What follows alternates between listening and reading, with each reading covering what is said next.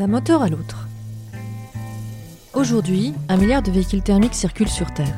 Peut-on attendre les 30 prochaines années pour que toutes ces voitures soient électriques? Comment accélérer une transition écologique qui devient urgente dans l'industrie automobile? Depuis 2020, un arrêté qui a bousculé la réglementation permet de pratiquer le rétrofit. On peut changer les moteurs sans jeter les voitures.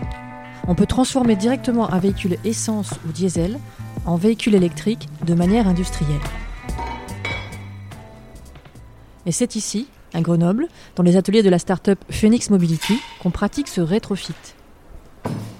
Le tour du proprio avec Sylvain Deplace, fondateur. Alors là, du coup, on est dans les ateliers de Phoenix Mobility, euh, donc, euh, qui est un, un, atelier de 300 mètres carrés qui était dédié à la R&D. Euh, donc à l'intérieur de cet atelier, ce que vous allez trouver, vous allez trouver un pont euh, de levage de véhicules tout simplement pour faire l'installation à l'intérieur des véhicules et tout un, assemblage, voilà, le, le, magasin, les postes de travail pour le câblage, la mécanique et également les développements de R&D avec quelques bandes test. Eh bien, je suis Thomas Louvel. Je travaille chez Phoenix Mobility depuis février 2020, donc juste avant que l'arrêté sorte. Je suis arrivé ici en tant que stagiaire de fin d'études et aujourd'hui, je suis ingénieur technico-commercial chez, chez Phoenix Mobility. Donc là, on se trouve donc devant le véhicule. Donc vous avez toute la partie avant qui a été démontée, on va dire toute la partie pare-choc, etc. Et donc c'est dans cet espace qui nous reste à la place du moteur, à la place de la boîte de vitesse, euh, qu'on va venir placer tous nos composants. Ce qu'on a mis là aujourd'hui derrière le, le, Renault Trafic, mais ce qui était initialement donc devant le véhicule. Donc ici vous voyez le réservoir, vous voyez la ligne d'échappement, il y a le moteur qui est, qui est juste ici.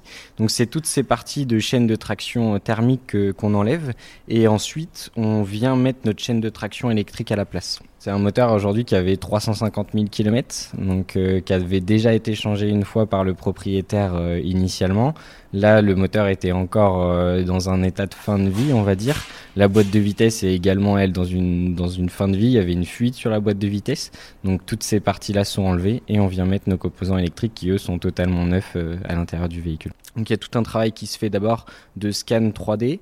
Donc, on modélise le véhicule entièrement en 3D. Ensuite, on vient travailler sur ordinateur. On vient jouer un petit peu au Tetris. On place nos différents éléments à différents endroits. Et une fois que tout est euh, modélisé, on fait construire nos pièces. Ensuite, on vient les installer dans le véhicule. On a une partie software qui se fait en parallèle, donc toute la liaison euh, euh, mécatronique, on va dire, du véhicule. Et là, ensuite, le véhicule peut rouler de manière totalement électrique. Au niveau de la console centrale qui euh, disposait de l'autoradio initialement, nous on vient enlever cette, euh, cette autoradio et on vient mettre à la place notre, euh, notre interface et c'est à partir de cette interface que vous allez pouvoir contrôler entièrement le véhicule. Vous allez savoir votre autonomie, vous allez savoir combien vous consommez et on réhabilite donc toutes les fonctions. Donc l'autoradio va être sur l'interface, on peut y ajouter des caméras de recul, etc. etc. Donc on fait un, un, petit upgrade du véhicule. Et ben en fait, du coup, avec les différents types de recharge, vous pouvez soit vous recharger à la maison sur une prise secteur euh, totalement classique. On peut également vous installer une borne, une sorte de wallbox, on va dire, sur, euh, chez vous directement. Et sinon, vous avez différents endroits, on va dire, à l'intérieur de la ville où euh, des bornes de recharge sont installées. Changer un moteur thermique par un moteur électrique n'est pas une innovation récente. D'autres sont passés par là. Avant le Tetris, le petit upgrade de véhicule, on avait déjà des bricoleurs adeptes du do-it-yourself. Mais cette pratique souterraine, écolo avant l'heure, n'était pas développée, et surtout n'était pas industrialisée dans des process. Le fameux arrêté a vraiment tout changé. Pour l'entreprise, c'est la possibilité d'homologation en série, là où il fallait avant passer par un contrôle technique pour chaque véhicule transformé. C'est une opportunité. Il y a ce moment de réglementation et ce besoin. Il y a ce chiffre qui sort. 1 milliard de véhicules sur Terre à l'heure actuelle. Et on dit aussi, ces milliards-là, il est émetteur de 30% des émissions de CO2 sur Terre. Ah, d'accord. Deuxième chose qu'on voit, c'est que tous les politiques demandent à ce qu'il y ait une transition vers l'électrique. Nous, on a compris une chose, c'est que l'intérêt à la fois économique et aussi l'impact le plus pertinent que l'on pouvait avoir, c'était sur les véhicules utilitaires à destination des professionnels. Donc quand on dit les professionnels, c'est les TPE, c'est les PME, mais c'est également les collectivités, c'est également les grands groupes.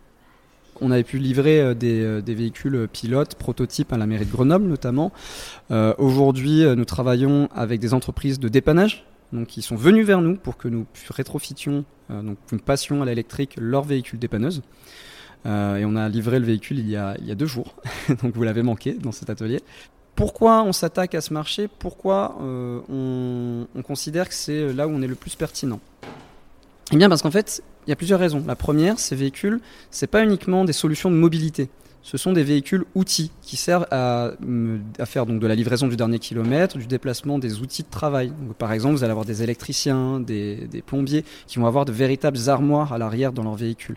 Eh bien, s'il fallait acheter un véhicule électrique neuf, donc il faut jeter l'ancien véhicule, il faut investir dans un véhicule électrique neuf et il faut réinvestir dans l'aménagement. La deuxième chose, c'est ce qu'on appelle les ZFE, les zones à faible émission que vous voyez dans les agglomérations. Paris et Grenoble, par exemple, qui sont en tête de poupe.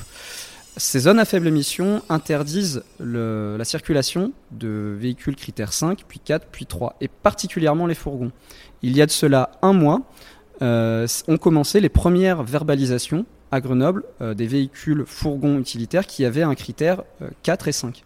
Et qu'est-ce que ça représente Les critères 4 et 5, c'est les véhicules diesel d'avant 2010. Il y en a encore en circulation à l'heure actuelle. Et dès 2022, les critères 3 sont interdits dans la métropole de Grenoble. Pour donner un exemple, je pense qu'on peut dire qu'il y a plus de 70%, voire 80% des fourgons qui roulent à l'heure actuelle en France qui sont dans ce critère 3.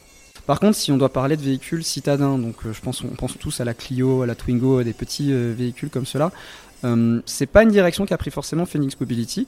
Nous, on pense pas que c'est là où c'est le plus pertinent à court terme à cause des effets de volume et de prix qui sont qui du coup ne sont, font que notre solution ne va pas être compétitive face à l'électrique neuf.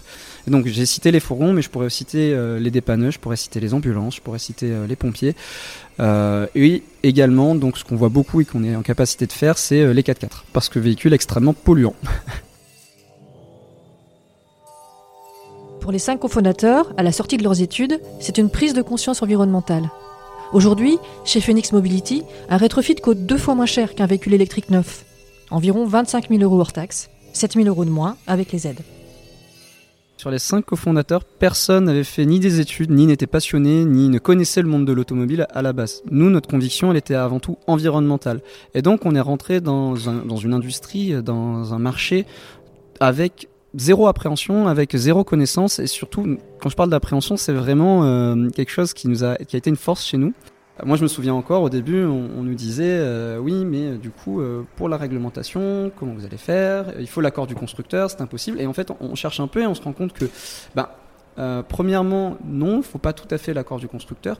Deuxièmement, on n'est pas les seuls à se lancer et il y a un projet de loi qui est en cours. Ok, ben, on, peut, on peut lancer quelque chose et on peut encadrer euh, ce, cette activité-là.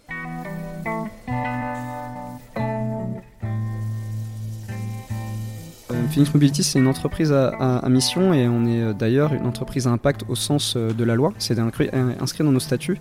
Et euh, ça, c'était vraiment au cœur de, ce qu'on a voulu faire déjà. Donc c'est une question de, volonté. Et nous, notre mission, c'est rendre la mobilité plus propre et plus accessible. Phoenix Mobility a eu la chance d'être accompagné par la France, par BPI France, par Ecolab et aussi a pu bénéficier du label Green Tech Innovation. Euh, et ça, c'est à la fois des récompenses pour euh, notre engagement, mais c'est aussi des opportunités, parce que ça permet d'obtenir des financements à destination de, sociétés à mission impact, euh, mission écologique et transition. Ça permet des accès favorisés vers bah voilà, des, ministères ou des, une simplification de la réglementation en, faveur de cette activité.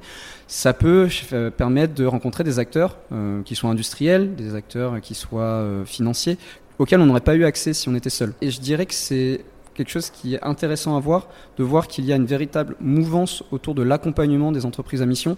Euh, je pense que c'est quelque chose qui doit continuer à se faire et qui doit être encouragé euh, encore dans l'avenir. La vision de la start-up, c'est l'ouverture à de nouveaux territoires, à de nouveaux marchés, notamment en Afrique, et la lutte contre l'obsolescence. Si le plan fonctionne, une fois que tous les véhicules seront électriques, qu'est-ce qu'on fait des batteries électriques en fin de course? Et effectivement, une question qui est toujours posée, une fois que tout sera électrique ou hydrogène, qu'est-ce qu'on peut faire? Et là, nous, on pense vraiment qu'il ne faut pas répéter ce qu'on connaissait avant, et il faudra, avec les véhicules électriques, il ne faudra pas répéter le phénomène, j'ai un véhicule, je l'utilise pendant 5 ans, je le mets à la poubelle et j'en prends un nouveau. Nous, on pense vraiment que l'avenir également, de Finis Mobility aussi, c'est-à-dire vous avez un véhicule électrique, il y a la batterie qui n'est plus en très bon état, et bien ne changez pas votre véhicule, changez la batterie où votre véhicule est un petit peu cabossé, vous savez, les carrossiers, ça existe. voilà. Et c'est aller dans la persévérance euh, et éviter euh, ce phénomène de consommation. J'achète, j'utilise, je jette et, euh, et, de manière, enfin, on le voit encore, il y a encore pas mal de gens qui ont des voitures qui ne gardent que 3 ans. Nous, c'est vraiment quelque chose, l'obsolescence, c'est quelque chose contre lequel on se bat. Voilà un des challenges qui attend la jeune entreprise innovante.